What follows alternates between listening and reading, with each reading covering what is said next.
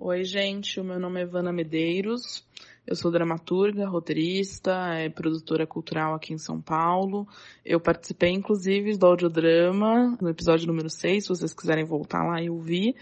É, e eu sou uma das criadoras do Malditos Dramaturgos, que é um coletivo de dramaturgia que atua desde 2013 e que essa semana lançou a Maldita Revista de Dramaturgia, nosso primeiro projeto de publicação nesses sete anos de grupo.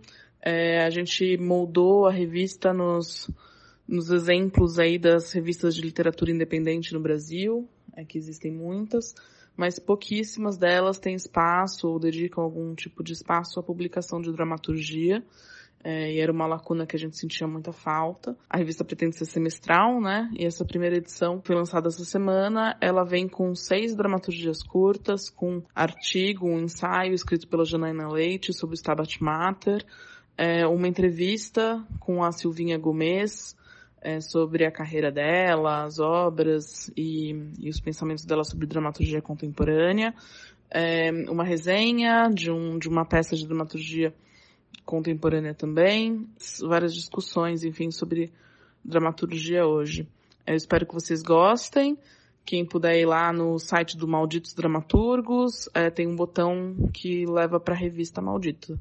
Ou então é malditosdramaturgos.com.br barra maldita é, já cai direto no site da revista. Quem quiser também dar um feedback, mandar comentários pra gente, a gente agradece bastante. Muito obrigada e até mais.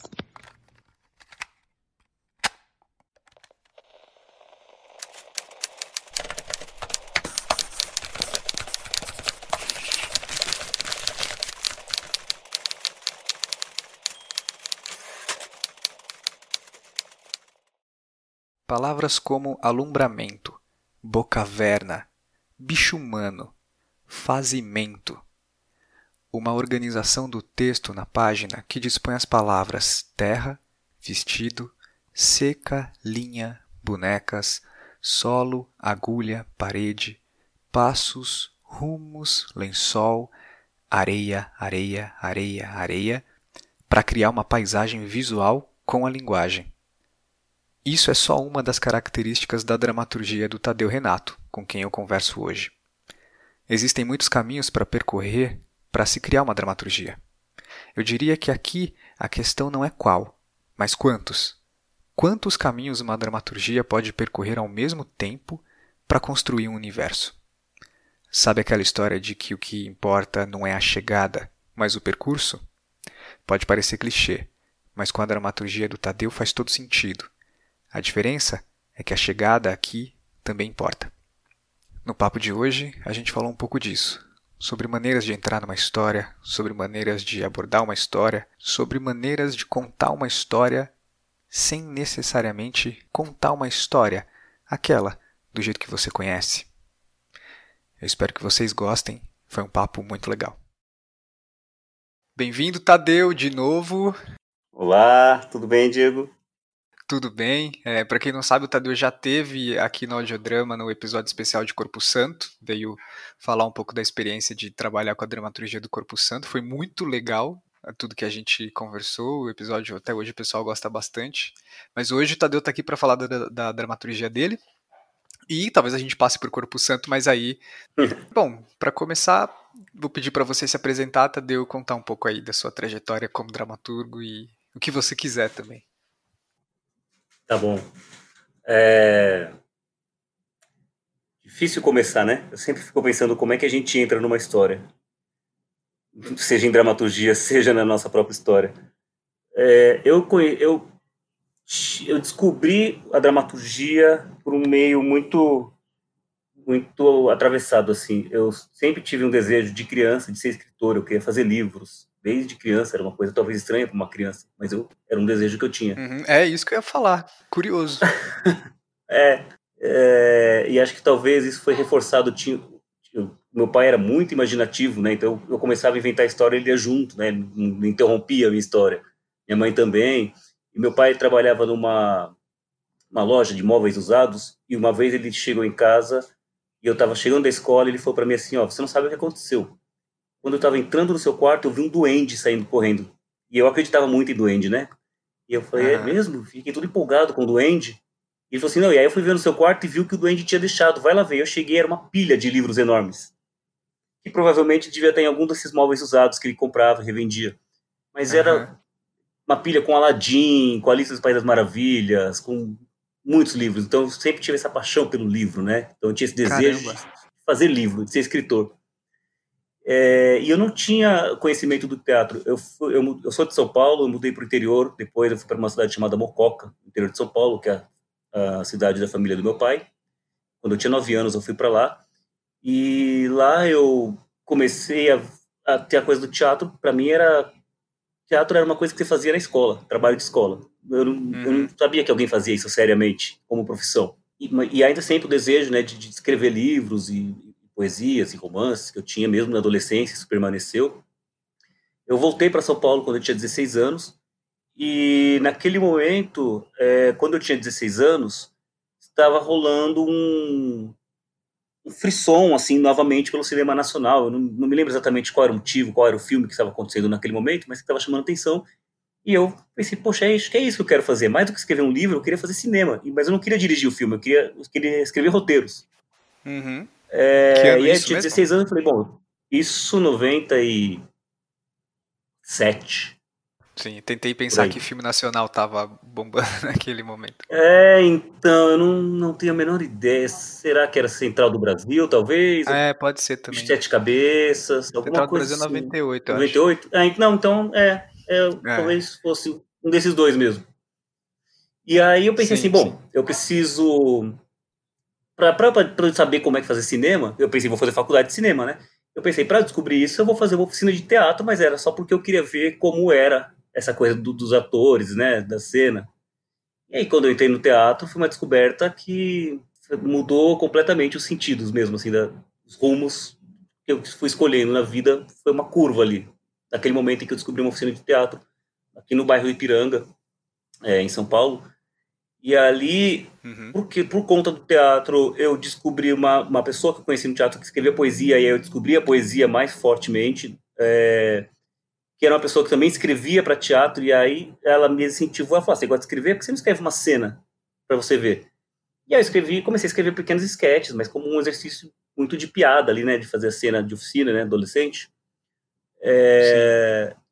E aí, em algum momento, eu escrevi um texto e pedi para outra pessoa fazer. E aquilo para mim foi também assim um escândalo. Você vê aquelas palavras que até então estavam apenas na sua cabeça e você vê aquilo tomando corpo em cena, para mim era, era a personificação do, do, meu imaginário, do meu sonho, da minha memória, somado ao, ao que a atriz estava fazendo, né? E aquilo foi muito encantador, Sim. muito revelador para mim.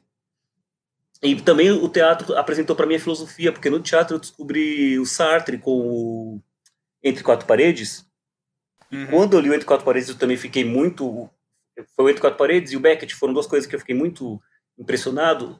É, e aí, quando eu descobri que o Sartre era filósofo, eu falei, pô, mas que... e eu tinha aulas de filosofia na escola, mas eu nem prestava atenção na escola, né? Eu não era um mau aluno, mas eu também era indiferente à escola. Sim. E aí, poxa, mas isso é filosofia? Eu tenho essa matéria na escola e não fez a menor diferença para mim.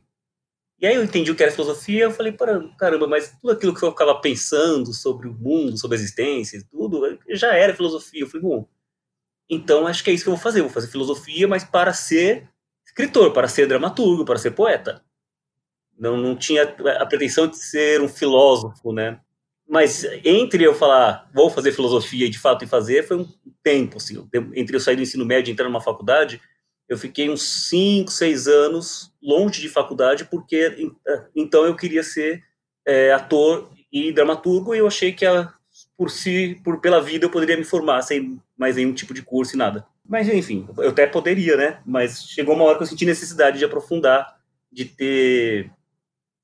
Eu sou muito curioso, assim, eu gosto de estudar coisas muito variadas de assuntos, de temas muito metafísicos até curiosidades sobre seriados que não fazem o menor sentido. É mesmo? Olha, e... fiquei curioso agora. Nossa, é. Não, eu, não, eu não consigo. Por exemplo, eu assisto, eu assisto um seriado bobo, assim, de para me distrair, de comédia. E eu não ah. consigo apenas assistir, eu quero procurar quem, é, quem são aqueles atores, qual a carreira deles, quem escreve o roteiro, quem... mas uma curiosidade que não vai acrescentar em nada na minha, na minha compreensão da série, mas eu, eu gosto desse lugar da pesquisa. Olha, confesso que eu me identifico também de ir depois procurar aqueles sites de 30 curiosidades sobre o episódio que você nem imaginava, sabe? Essas coisas Isso, assim. Exatamente. Nem te conto quais são os seriados que eu assisto para não passar vergonha, porque eu não são nada. eu não assisto muita TV, então quando eu assisto é para me distrair. Sei.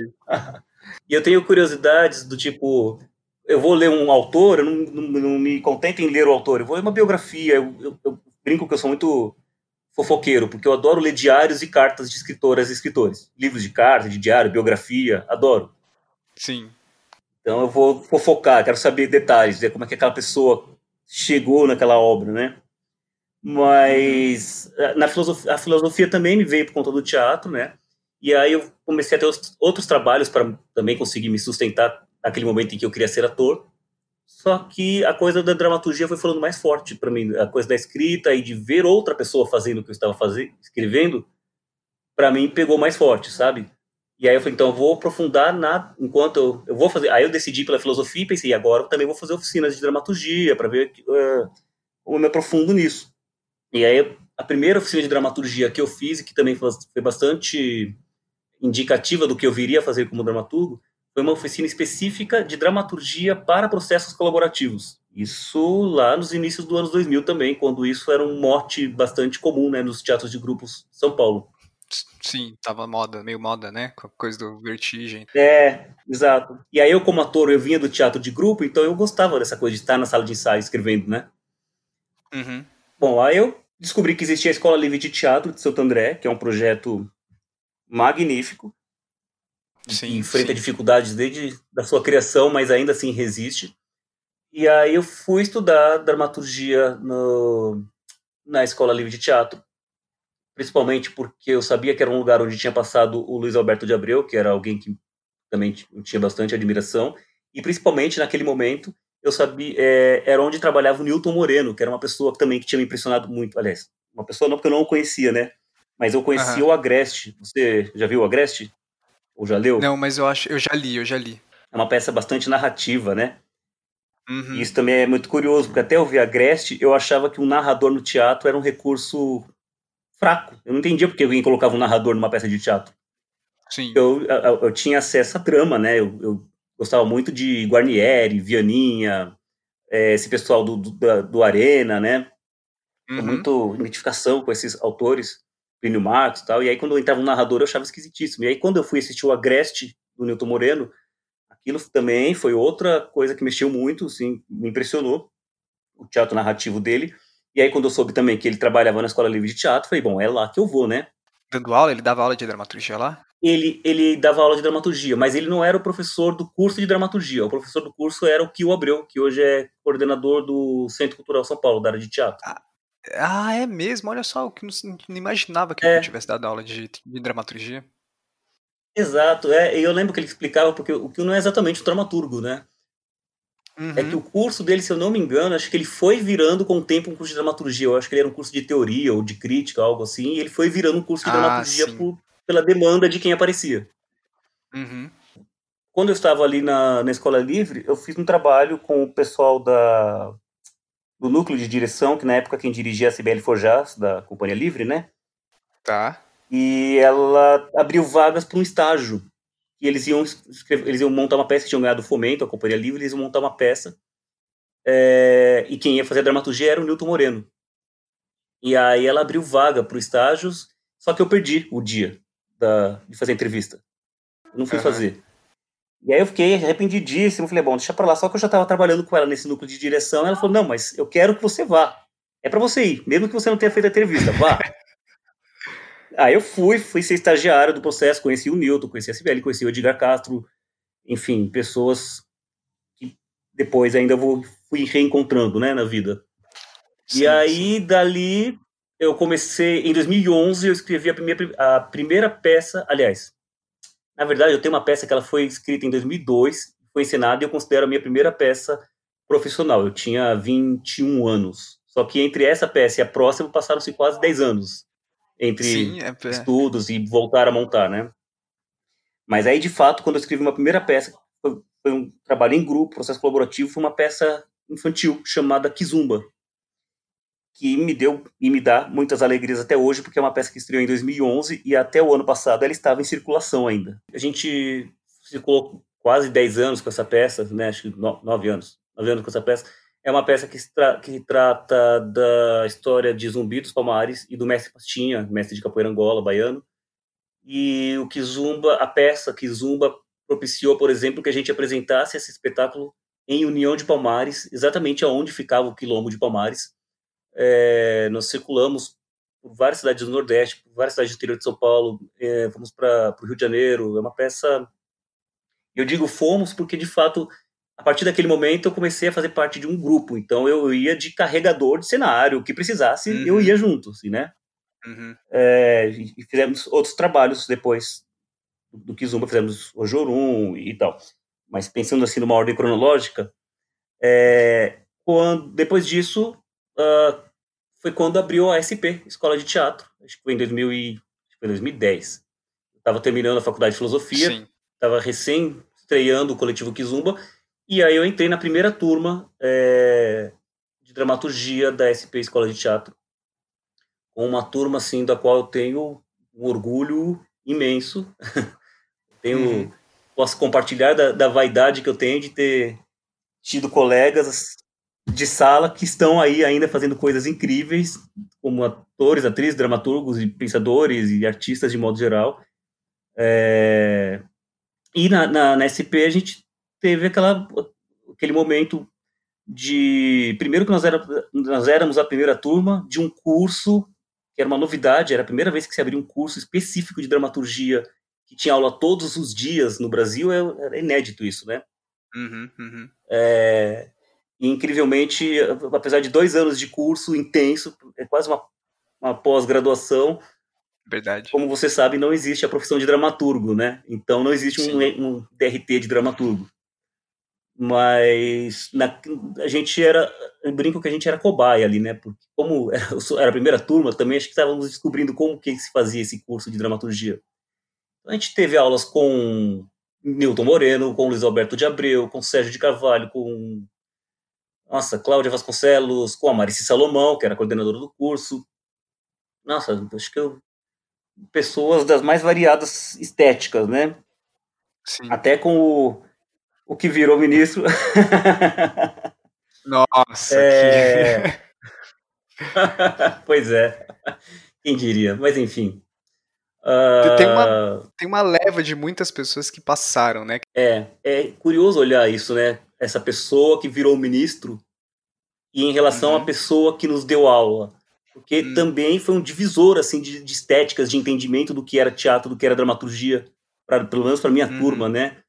Foi muito influente assim para nós, talvez seja até hoje assim. E aí você pegar e ver que ele se transformou no secretário de cultura que apoia este governo com essas ideologias, você fala, nossa, que, onde, onde isso se deu, né?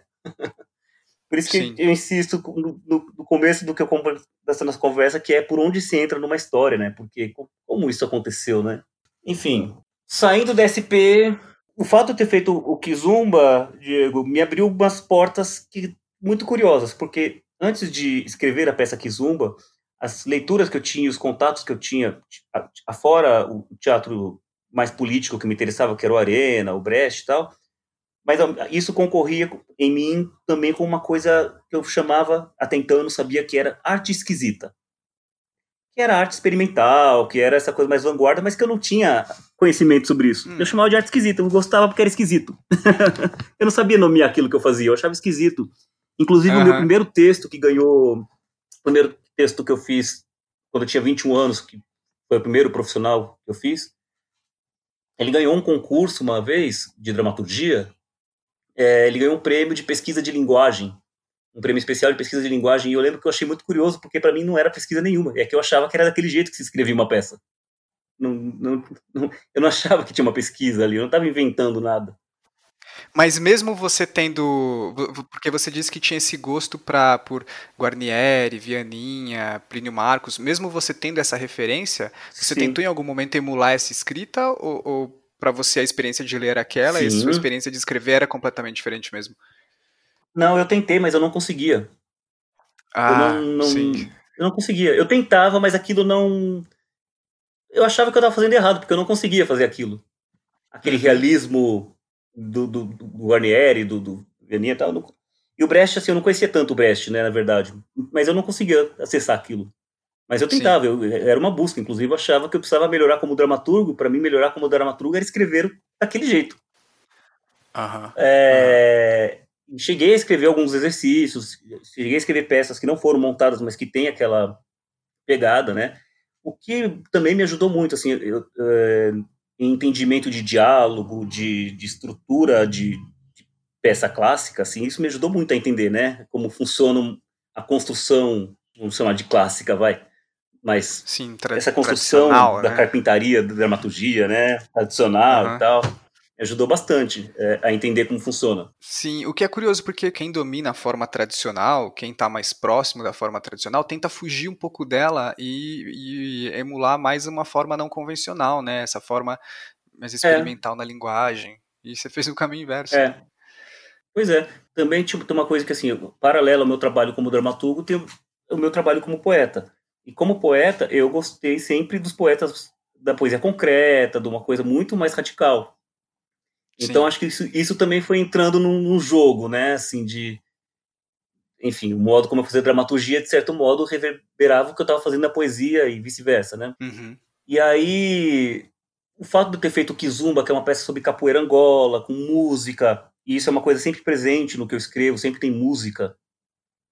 Às vezes no começo era porque isso, o, o, a peça Kizuba foi escrita dentro de uma demanda de um coletivo que pedia que tivesse música. E eu sempre Sim. gostei de compor música, isso também sempre foi meu, assim, né? Eu sempre gostei de escrever música, fazer canção. Então, para mim era tranquilo fazer essas canções. Só que isso depois entrou recorrente no que eu escrevo, assim. Para mim é muito difícil quando eu vou escrever uma peça pensar assim, não, mas essa não tem uma canção, porque às vezes não cabe, né? Sim, mas, sim, sim. essas coisas, hoje em dia eu já, já, eu já lido melhor. Antes eu ficava confuso, porque eu falava, não, tem que ter uma canção. Agora, às vezes, eu faço a canção e não põe, guarda ela pra mim e fala, bonita, guardei. não vai pra peça. mas, geralmente, quando eu vou escrever, por exemplo, pro coletivo Kizumba, que sempre trabalha com música, eu já penso a dramaturgia com a música. Então, eu já sei, aqui entra essa música. Então, eu já penso nessa estrutura, Caramba. entendeu? Aham, uhum, aham. Uhum. Já, já sei qual é o verso que tem que ter aqui. Eu nem sempre eu faço a melodia, mas eu já sei qual é o, o que o verso tem que dizer e, e já penso na métrica daquela música para dar o clima do que eu sei que eu quero dizer ali, sabe? Sim, é uma música com função dramatúrgica dentro, né? As suas músicas realmente é, da, isso, da, é. dramaturgia tem isso. São narrativas nesse sentido, né? E aí você dizia da, da arte esquisita. É, então, mas o Kizumba, como ele trabalha com a cultura popular, ele abriu uma porta que é outros grupos começaram a me chamar para trabalhar dentro dessa linguagem da cultura popular, que até uhum. então não tinha entrado na história. Só que também, Sim. ao trabalhar com isso, isso também trouxe para mim, de volta, uma memória que estava ligada ao fato de eu ter morado no interior, ao fato do meu pai e do meu avô ser, serem pessoas que, durante toda a minha infância, escutavam músicas caipiras. São aquelas músicas caipira meio Tonique Tinoco, né? É, Sim. Liu e Léo, essas pessoas assim, tinham carreira. São sempre músicas com uma história e um verso e uma narrativa e um certo, um certo tipo de imaginário aquilo foi sendo resgatado, né? E eu fui começar a pesquisar mais, como eu te disse, eu sempre nesse sentido eu sou um nerd, assim, eu gosto de vou falar disso, então eu vou estudar bastante profundamente sobre isso. E aí a coisa da cultura popular, durante um tempo eu comecei a escrever muitas peças que tinham essa pegada, só que também com um viés que ia pro experimental, porque já era meu isso, né? Sim. Bom, com o tempo isso foi se equilibrando para mim. Com o tempo eu fui entendendo como as coisas dialogavam, assim.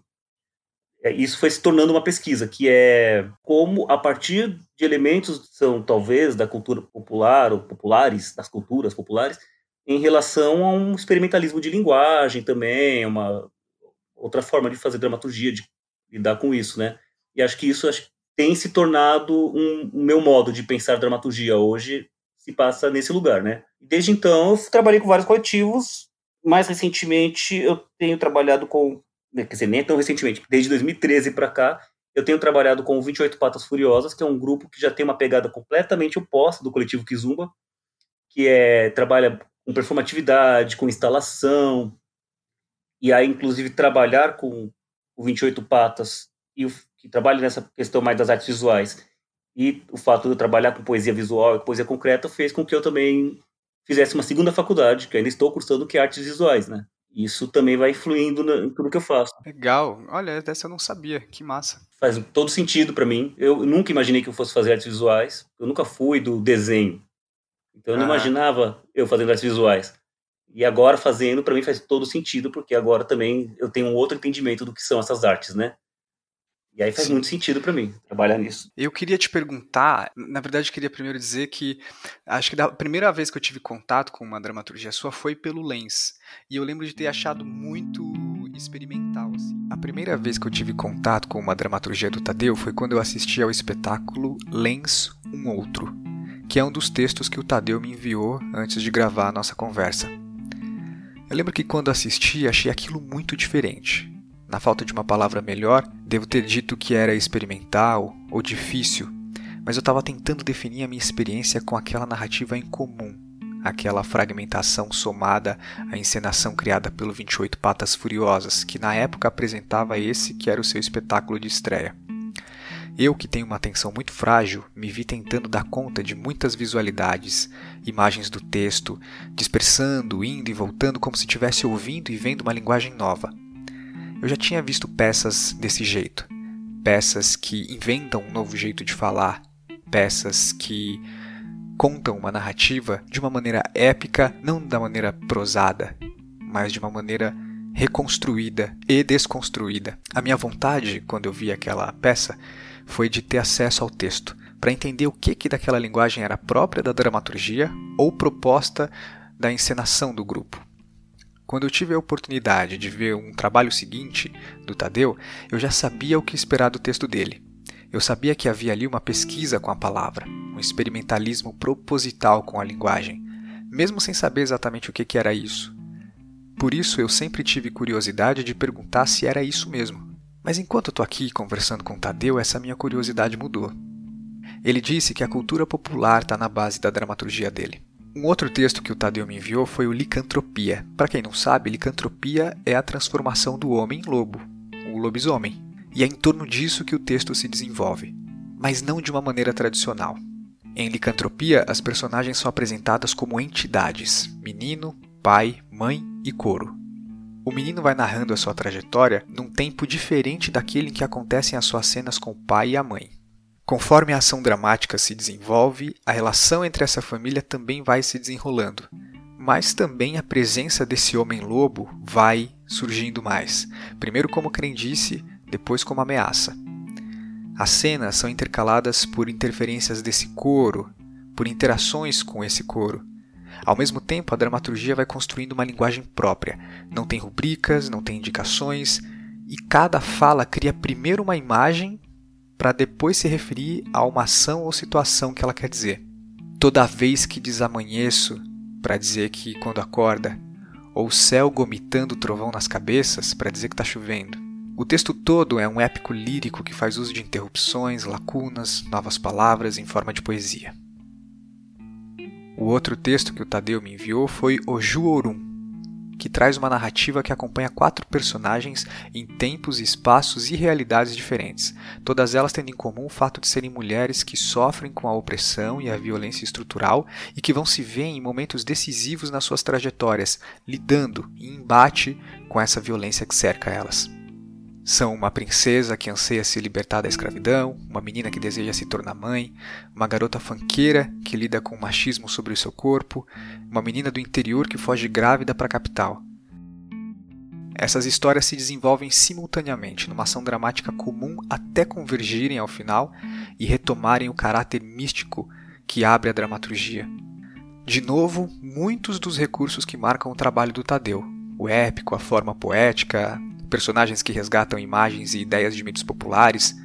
Tem também a presença de um coro, uma personagem rapsódica que rasga e costura as diferentes cenas do texto, tramando uma narrativa só no final. Enfim, são textos que, de alguma maneira, trazem histórias muito reconhecíveis da nossa cultura, muito próprios nossos.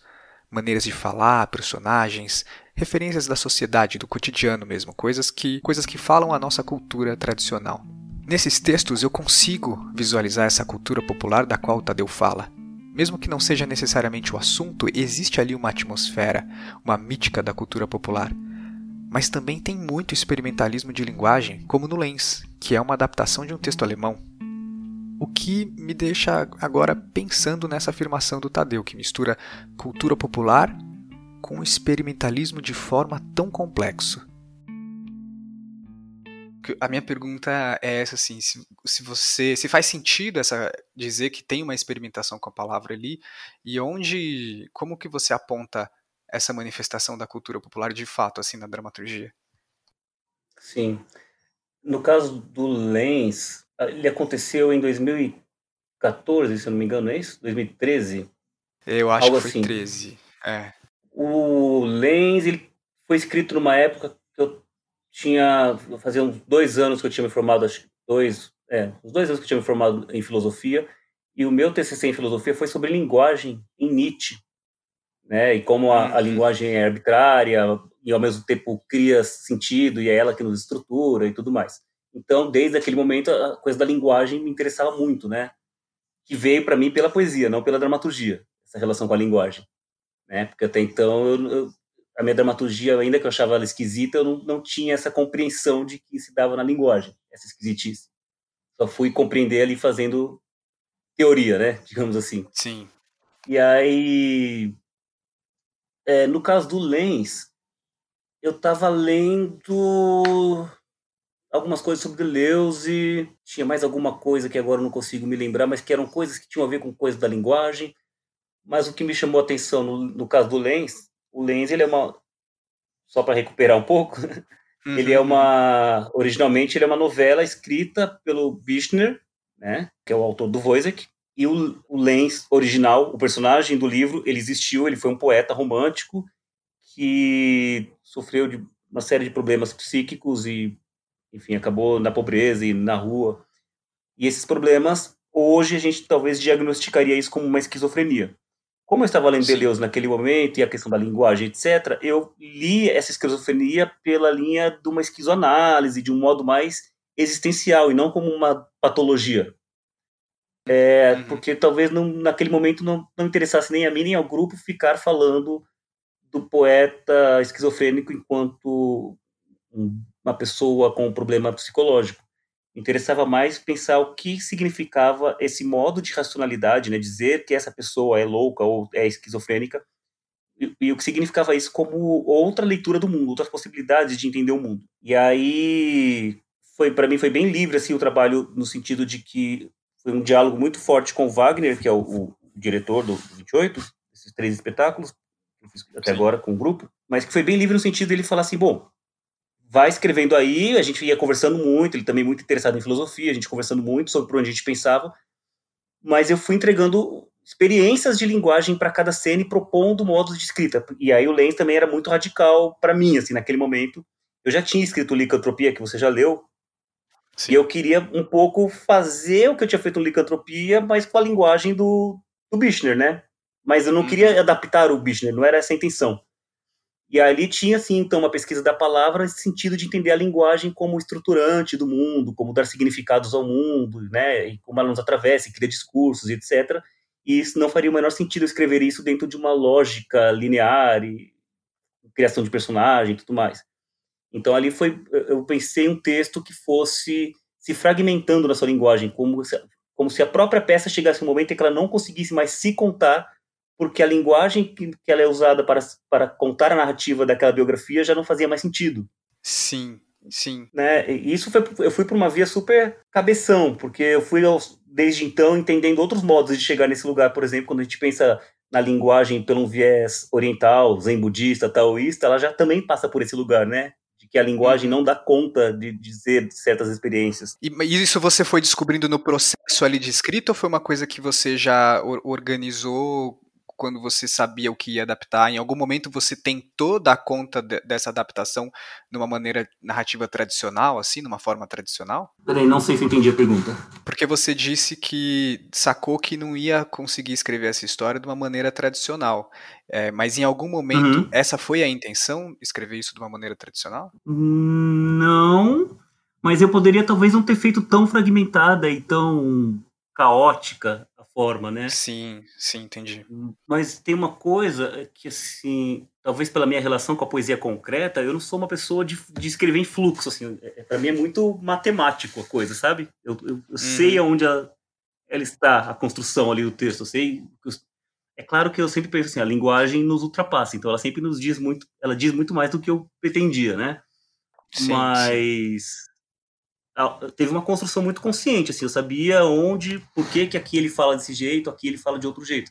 E aí quando isso vai para cena, isso também ganha outro sentido, né? Porque aí eu vendo os atores e as atrizes fazendo aquilo com aquela encenação que o Wagner propunha, aí a partir daquilo eu comecei a mexer em algumas coisas do texto que eu falei, ah, tá, então aquilo que eu imaginei talvez não fizesse tanto sentido, porque agora vendo isso no corpo não não faz sentido o jeito que eu pensei. E aí algumas coisas eu fui adaptando ali conforme a encenação acontecia. Mas no geral, Entendi. o texto aconteceu antes, nessa peça específica, o texto aconteceu antes da encenação, né? Nesse caso. Uhum. Uhum. E aí você perguntou como isso se relaciona com a coisa da cultura popular, né? Sim. É... Então, não se relaciona. Ali, para mim, inclusive, naquele o Lens especificamente, para mim foi um embate naquele momento.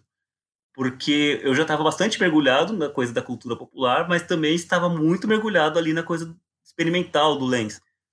E, é... Uhum. e aí eu, eu fiquei nesse embate. Só que eu já tinha escrito um outro espetáculo, que é o Licantropia, que, aliás, um outro texto que ainda não foi ensinado, a gente estava para estrear quando veio a pandemia. Caramba! É, é, a gente já estava fechado. Assim, vamos estrear e a pandemia veio. Uh, mas eu já tinha escrito um texto onde já tinha essa mistura da minha pesquisa da cultura popular com essa pesquisa mais mais experimental. Mas eu, eu assim como você, tenho a atenção de um cachorro. Então, então eu, eu, eu, esqueci que o Licantropia já fazia isso e eu fiquei desesperado pensando, gente, como eu junto essas duas coisas? Porque eu também não queria ficar, ah, eu escrevo o que o grupo que me chama pede, porque eu, quando eu vou trabalhar em processo colaborativo como dramaturgo, eu vou quando eu me identifico com o trabalho, não não vou porque aquilo vai pagar a minha conta. É claro que isso também é legal, mas Sim. aquilo tem que fazer algum sentido para minha linguagem, né? E sempre penso, uhum. se você me chamou como dramaturgo, supõe que você conhece a linguagem que eu vou escrever, né? E aí teve um embate que eu fiquei, assim, durou um tempo esse embate, de eu entender onde é que isso se juntava. No segundo espetáculo do 28 Patas, que é A Macieira, ali eu já acho que as coisas se resolvem um pouco melhor, pelo menos para mim, como dramaturgo. Porque ali sim, já sim. tem um universo que é da, da fantasia, da, da estranheza, mas já tem também um universo que é de uma cidade pequena, que é um universo do fantástico, que já é um outro universo que está mais próximo do que me veio pela cultura popular. Sim. E aí agora eu acho que eu tenho equilibrado um pouco melhor essas coisas assim. Acho que agora eu achei esse caminho, pelo menos neste momento, é um caminho que tem me interessado por aprofundar. E, e, é legal você falar, dizer que tem a ver com a cultura popular, porque amplia muito a, a percepção né, que se tem da peça, né? Porque lendo aqui os textos que você me enviou, é, eu pensei, nossa, ele tem uma afinidade com essa forma narrativa, né? Essa, essa, essa forma uhum. narrativa, essa organização do texto aqui na folha e com esse universo que eu chamei de mítico, místico, assim. É, Sim. Mas mais na tentativa de tentar dizer que, bom, eu vou ver a peça assumindo que os personagens falam de uma maneira, né? Que eles inventam uhum. palavras, uhum. que é, existe uma dinâmica, uma lógica própria desse universo. É, que eles falam de um jeito diferente, um jeito poético, uma poesia na fala, como se fosse uhum. um mito mesmo, como se fosse a tentativa de dar um tratamento para é aquela é história, como se ela fosse uma coisa mítica. Mas quando você fala cultura popular, é, já é isso, né? Parece que ela abrange, ela abrange tudo isso, tanto a forma de falar, é tanto a narrativa. Quando você fala cultura popular, eu não preciso dividir em tantas categorias assim o texto, né? Uhum. É, com o tempo eu, vou, eu fui entendendo que, por exemplo, isso que eu chamo de cultura popular e aquilo que eu investigava em linguagem, já elas se encontram, né? Porque quando você pensa em mandingas, por exemplo, né? Ou quando você uhum. pensa em uh, cantos de, de, terra, cantos de trabalho, enfim, sempre tem um, um determinado modo de cantar ou um determinado modo de dizer quando é ritualístico que não é qualquer modo. Aquelas palavras foram escolhidas como uma abertura de um outro universo. É como você vai, por exemplo, num terreiro e se canta aquele determinado ponto para aquele determinado orixá, para aquela determinada energia, tem que ser aquelas palavras, né? Porque são aquelas que abrem o mundo. E isso é exatamente o que eu pensava quando eu ia pelo viés Nietzsche, por exemplo, que é precisa de ser determinadas palavras para abrir outras estruturas de, de entendimento do mundo. Sim, e na cultura popular já tá, né? Já tem. A gente tem até esse conhecimento. Exato. Tipo, sim, cara, Exato. que legal. Que legal. Porque você falando da, das músicas que seu, seu avô, seu pai ouviam, eu lembrei de muita coisa que meu pai ouvia também, assim. E de como essas histórias esses, essas, essas músicas tinham essa afinidade caipira, né? Era uma era música considerada uhum. caipira, mas ela também tinha outra característica muito forte que era de contar histórias, né? Eu lembro de histórias longuíssimas, é. assim. E às vezes histórias de, de é. mitos é. que estão por aí, que a gente não sabe também.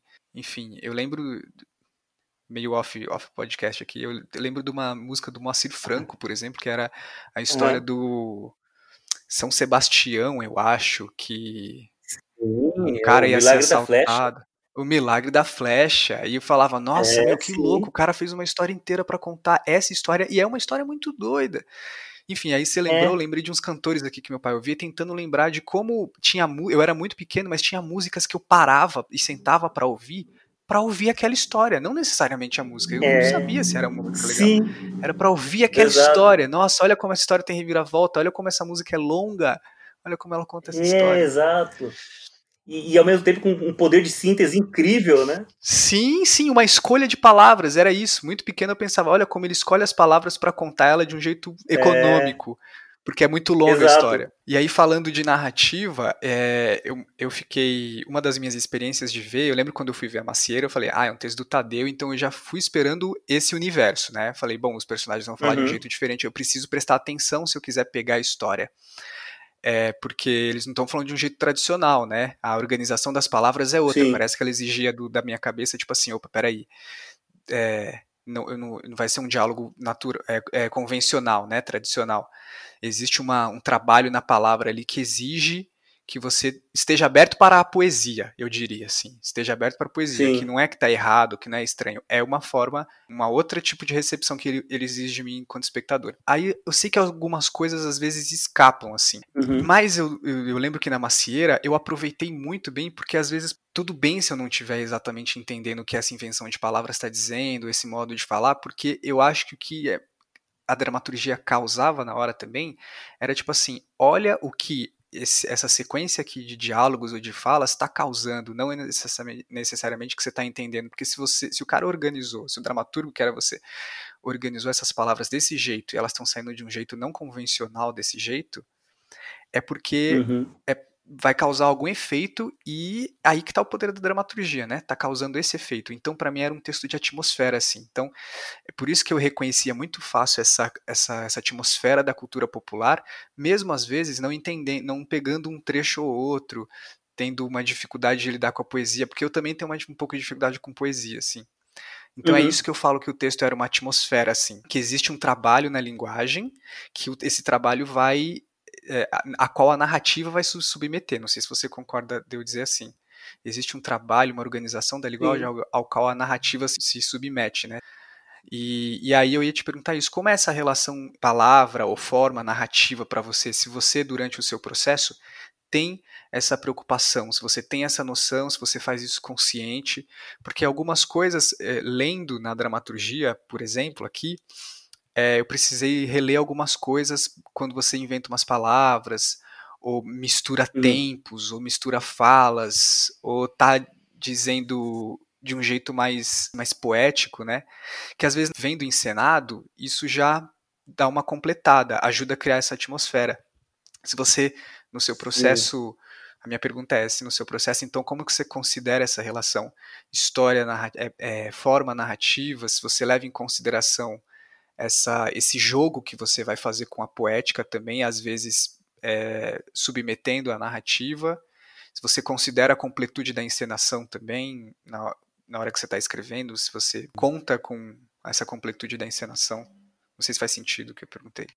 Faz, faz, faz sentido. É só, só antes de responder essa, fiquei pensando na pergunta anterior da relação com a cultura popular.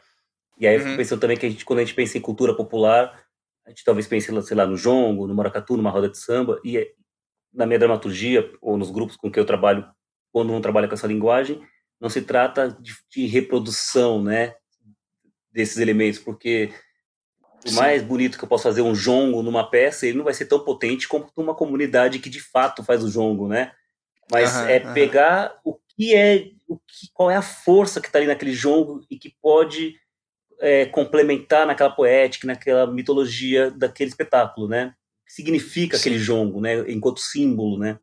É nesse sentido, assim, da, da cultura popular. É, uhum. Em relação à linguagem, sim, isso eu, eu, é uma coisa que eu, eu tenho uma, uma dificuldade de escrever prosa. Prosa no sentido de vou te contar uma história, porque para mim a linguagem chega uma hora que ela começa a se dobrar em cima dela mesma, sabe? Como uhum. é a ideia da poesia mesmo, né? E aí aqui parece que a coisa não vai, porque eu, eu quero brincar com as palavras.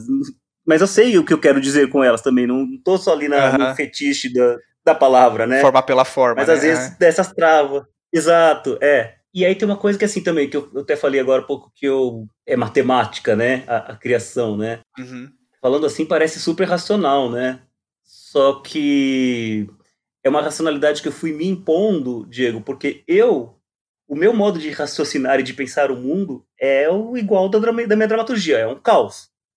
Eu penso e eu converso, é, provavelmente você deve estar percebendo e quem for ouvir essa entrevista vai perceber, eu vou e volto no tempo, é o meu modo de pensar que é assim.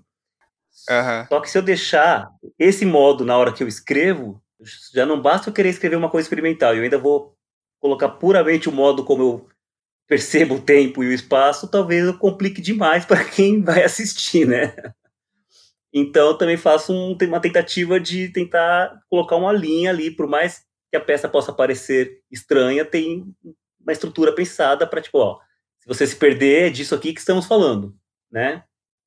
Sim. Nesse sentido, a atmosfera, eu acho que você fala, que é, talvez você não entenda tudo, mas é, é por aqui que estamos querendo chegar. E, e já era o que, o, que, o que queria ser dito, né? É, exato. E tem, assim, eu, eu gosto muito do, do, de processo colaborativo mesmo, assim. Para mim é sempre um prazer de estar junto com os outros artistas criando, sempre assim, pensando no processo colaborativo, no, no final, que você tem a sua própria função, né? Eu sou o dramaturgo, então eu é que escrevo o texto, por mais que todo mundo possa é, opinar e trazer elementos, o que é muito bom, porque às vezes a, a dramaturgia trava.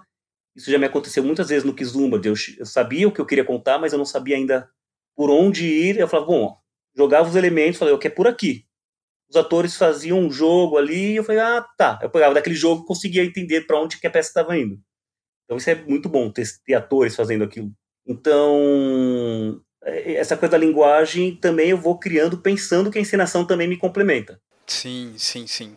Entendeu? E essa sua racionalidade aí na hora de, de criar matematicamente, é, você já vai para o texto com muita coisa estruturada ou você é, é, alguém que vai descobrindo enquanto escreve e aí vai fazendo essa matemática? O quanto, o quanto você já tem definido antes de começar a escrever?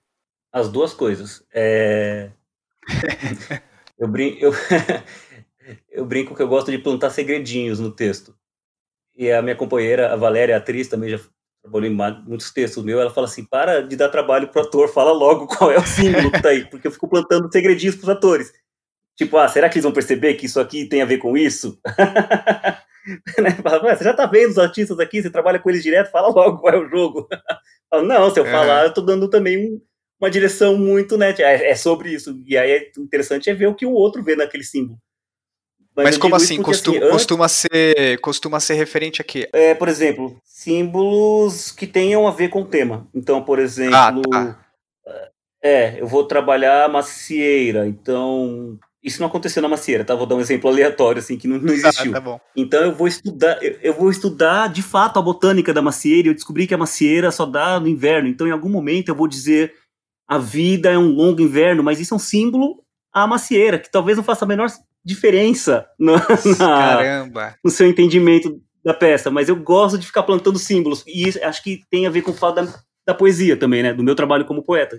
Que é, uhum. é isso, né? Ficar fazendo símbolos, a palavra enquanto símbolo, né?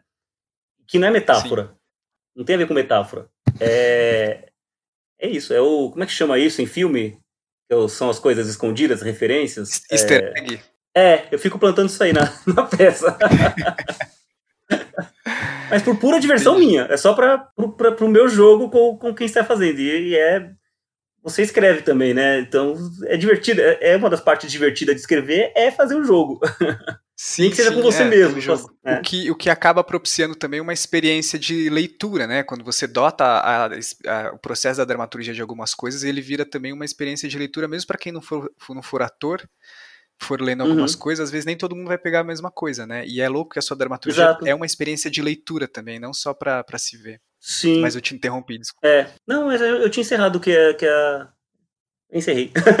Entendeu? A gente já tá quase em, em, uma hora aqui de conversa e eu, você falou aí dessa, desse, dessa sua esse seu jogo, inclusive quando você fala, eu tô impressionado aqui com a sua capacidade de ir e voltar, porque eu te interrompi várias vezes mesmo, e parece que a gente ainda tá na apresentação, mas é que fluiu organicamente aqui. Isso é treino de professor, Diego. Quando eu comecei a dar aula de filosofia no ensino médio, eu via que os alunos prestavam muita atenção no que eu estava falando, e eu fiquei Falei, nossa, eu sou ótimo, né? Estão super atentos ao que eu estou falando. E com o tempo percebi que eles não estavam atentos, eles não estavam entendendo o que eu estava falando. então, aí eu comecei. Eu come... Então eu tenho treinado a, a ir e voltar. Ó, tô falando disso, não se percam. o, o, a última coisa que eu queria te perguntar é, tem a ver com a primeira coisa que você falou, que é como entrar numa história. Então, tipo, quando você se depara com uma história para ser contada, você tem um procedimento comum para entrar na história? Depende de cada história. Como que você entra na história? Porque você mim, acaba criando um universo é... muito grande, né? Muito complexo, muito completo, muito vasto. Uhum. Mas como é essa porta de entrada? Sim. E, interessante você falar isso, porque já umas três críticas que eu li de textos meus diferentes, a pessoa, as pessoas diferentes disseram assim: ah, parece que o dramaturgo quis dar conta de muita coisa. É muito complexo. Mas eu tô falando de um jeito bom, tô falando de um jeito bom, porque você acaba criando uma coisa muito não, plural, muito diversificada. Eu tenho, não, eu tenho certeza que é muito bom. Eu tenho certeza que é muito bom. Não, eu acho, eu acho bom, eu acho inclusive é, uma preguiça a pessoa dizer isso, com todo respeito à opinião a pessoa pode ter sobre isso, mas acho uma preguiça, porque você está dizendo então que eu deveria me limitar a, a, fazer uma cópia estranha de um certo tipo de real, que não faz o menor sentido, né? As coisas são tão sim, mais complexas, sim. enfim. Mas ah, me perdi da pergunta. Agora me perdi. Como você entra na história? Como entra na história, então, Diego? Essa, para mim, é a parte mais difícil de começar uma peça, sabe? Por onde você começa a contar. Uhum. Eu acho. E acho que talvez, inclusive, isso apareça nos textos que eu escrevo. Talvez os textos sempre comecem com essa pergunta, de certo modo, que é por onde eu começo a contar. Porque, nossa, como, como é difícil, né? Como eu gosto de colocar símbolos, eu sempre fico pensando que se eu entrar por onde a gente poderia achar que é o meio, mas eu deixei alguma coisa para trás que faz sentido, teria, teria que ser contado. Mas se eu entrar, começar do começo, mas sempre tem um outro começo que precisava ser contado que era antes disso. Ou talvez uhum. esse começo nem fosse tão bom, ou talvez devesse contar para o ponto objetivo de outra pessoa que nem está na cena. Então é sempre muito difícil para mim pensar por onde entra numa história. Eu acho esse um jogo bastante complexo, porém talvez seja uma das melhores partes do jogo de escrever é por onde entra. Eu adoro aqueles livros que a pessoa, com um parágrafo logo de cara, sabe, Kafka, assim, tipo a metamorfose, com um parágrafo, ele já te introduz no universo e fala, nossa, que inveja disso. Uhum, uhum. É, é legal agora para pensar em como você, é, das dramaturgias que eu já vi e li aqui, essa porta de entrada, né? Qual foi essa porta de entrada? Como você uhum. cai nesse universo? É, é muito interessante. Mas aí, no, no, fim, bom, no fim das contas, você sempre acabou entrando, sempre entra, né? O importante é. é Sim. Isso. De um jeito é, de mas geralmente, geralmente o que eu faço quando eu não sei mesmo como começar, eu simplesmente começo, assim, sem pensar muito. E aí o, pró, uhum. a, o próprio texto me diz se aquilo vale ou não. Sim. Mas eu, mas eu demoro para ir para esse lugar do vou simplesmente começar. Tem que montar a equação para fazer matemática, né? é, eu faço. As, minha peça, as minhas peças são esquisitas, Diego, para quem assiste, mas para nós que somos do, do, do, do métier, eu faço canovátio para tudo. Eu não saio escrevendo aleatoriamente, assim. É... Ah, eu acredito. Sei, eu, eu sei, acredito. Eu sei, eu sei onde as coisas vão. Assim, é claro que quando chega no meio a gente abandona esse, esse esqueleto e fala: bom, agora a peça vai por ela mesma, né? Ela começa a dizer por onde ela quer ir mas até uma uhum. boa parte eu vou seguindo aquilo que eu planejei antes. E isso é, uma, é, uma, é uma, um procedimento que você usa para desvelar um pouco essa, essa história que você vai contar também? Ou, ou é uma maneira de entrar, Sim. é o medo de perder o controle? É isso, né? Também, por mais que meus textos vão e voltam e tenham palavras que se dobram em si, mas eu tenho a preocupação do, do mito. Eu quero contar algo, né? É... Uhum. Então também eu não quero perder aquilo que eu também quero que você, o mínimo do que você, do que chegue, né? Com o tempo eu fui entendendo que eu não tenho o menor controle sobre isso, né? O que vai chegar ou não para quem assiste. Mas Sim. há um mínimo ali que fala, não, mas eu quero pelo menos que as pessoas sintam que era por aqui, né? Uhum, Mas uhum. também não é uma preocupação de quero que todo mundo entenda, eu nem, nem acho que, que a arte passa por aí, né? Sim. Tadeu, acho que é isso. É, foi muito legal. Fui levado aqui na história também. Ah, bem. Gostei muito. Eu, é... eu gosto muito de conversar. bom, é, bom, antes de encerrar, queria perguntar se você separou alguma indicação aí para quem está ouvindo, se você tem alguma coisa para indicar. Tenho várias, muitas mas eu vou ficar em uma específica, porque atualmente é o projeto do 28 Patas Furiosas e a gente está fazendo um grupo de estudo de um livro que também acho que é muito revelador dentro de todo esse universo que eu venho construindo do mítico e também de um pensamento sobre a cultura popular. E neste livro as coisas se encontram muito, que é A Queda do Céu, do Davi Kopenawa. É um livro assim, Sim. eu vi uma autora recente dizendo que tu, várias culturas têm os seus livros, os seus poemas épicos, né, tipo Bhagavad Gita dos hindus, né, o Alcorão e tal, e que esse deveria, o livro do Copenau deveria ser o poema épico de fundação do Brasil, porque é incrível, assim, a, a, a transformação de, dessa racionalidade que nós temos, o modo como ele vai criando as imagens, o modo de lidar com o mundo, com a vida, é fantástico o que ele coloca ali. Olha, você é a segunda pessoa que indica esse livro aqui. É, porque talvez ele seja necessário mesmo neste momento. sim, Sim, sim. E Tadeu, se as pessoas quiserem te encontrar, conhecer seu trabalho, ter acesso a alguma coisa sua, elas conseguem? Você está aí na internet? Como é que elas podem fazer? Estou no Facebook, estou no Instagram. No Instagram eu coloco mais umas coisas, umas pesquisas mais de artes visuais. E tenho uhum. um blog. Quando eu falo isso para as pessoas, as pessoas me olham com uma cara estranha, porque blog já ficou meio ultrapassado, mas eu gosto da ideia de blog, né? Não se perde tanto quanto o feed do, do Facebook que é varandeando.blogspot.com. Eu alimento Legal. ele frequentemente. Aliás, eu sou tanto do blog que agora eu também passei a escrever crônicas num outro blog. no meu blog tá lá a divulgação do outro blog, é só entrar lá que tá lá. Eu vou colocar o, o link aqui pro, pro blog e pros seus contatos aqui uhum. na descrição do episódio. E, é. Tadeu, muito obrigado pela sua participação, foi ótimo. É, já queria, já queria fazer isso desde quando você participou, desde antes de você participar do Corpo Santo. Aí você participou do Corpo Santo e finalmente rolou. Que bom. Foi ótimo. Obrigado eu. Por mim eu ficaria aqui um tempão. Tadeu, muito, muito obrigado de novo. E é isso, para quem ouviu até aqui, muito obrigado também. E a gente se despede dando tchau para quem tá ouvindo. E tchau, tchau. Tchau, Tadeu. Tchau, tchau. Valeu, Diego. Um abraço.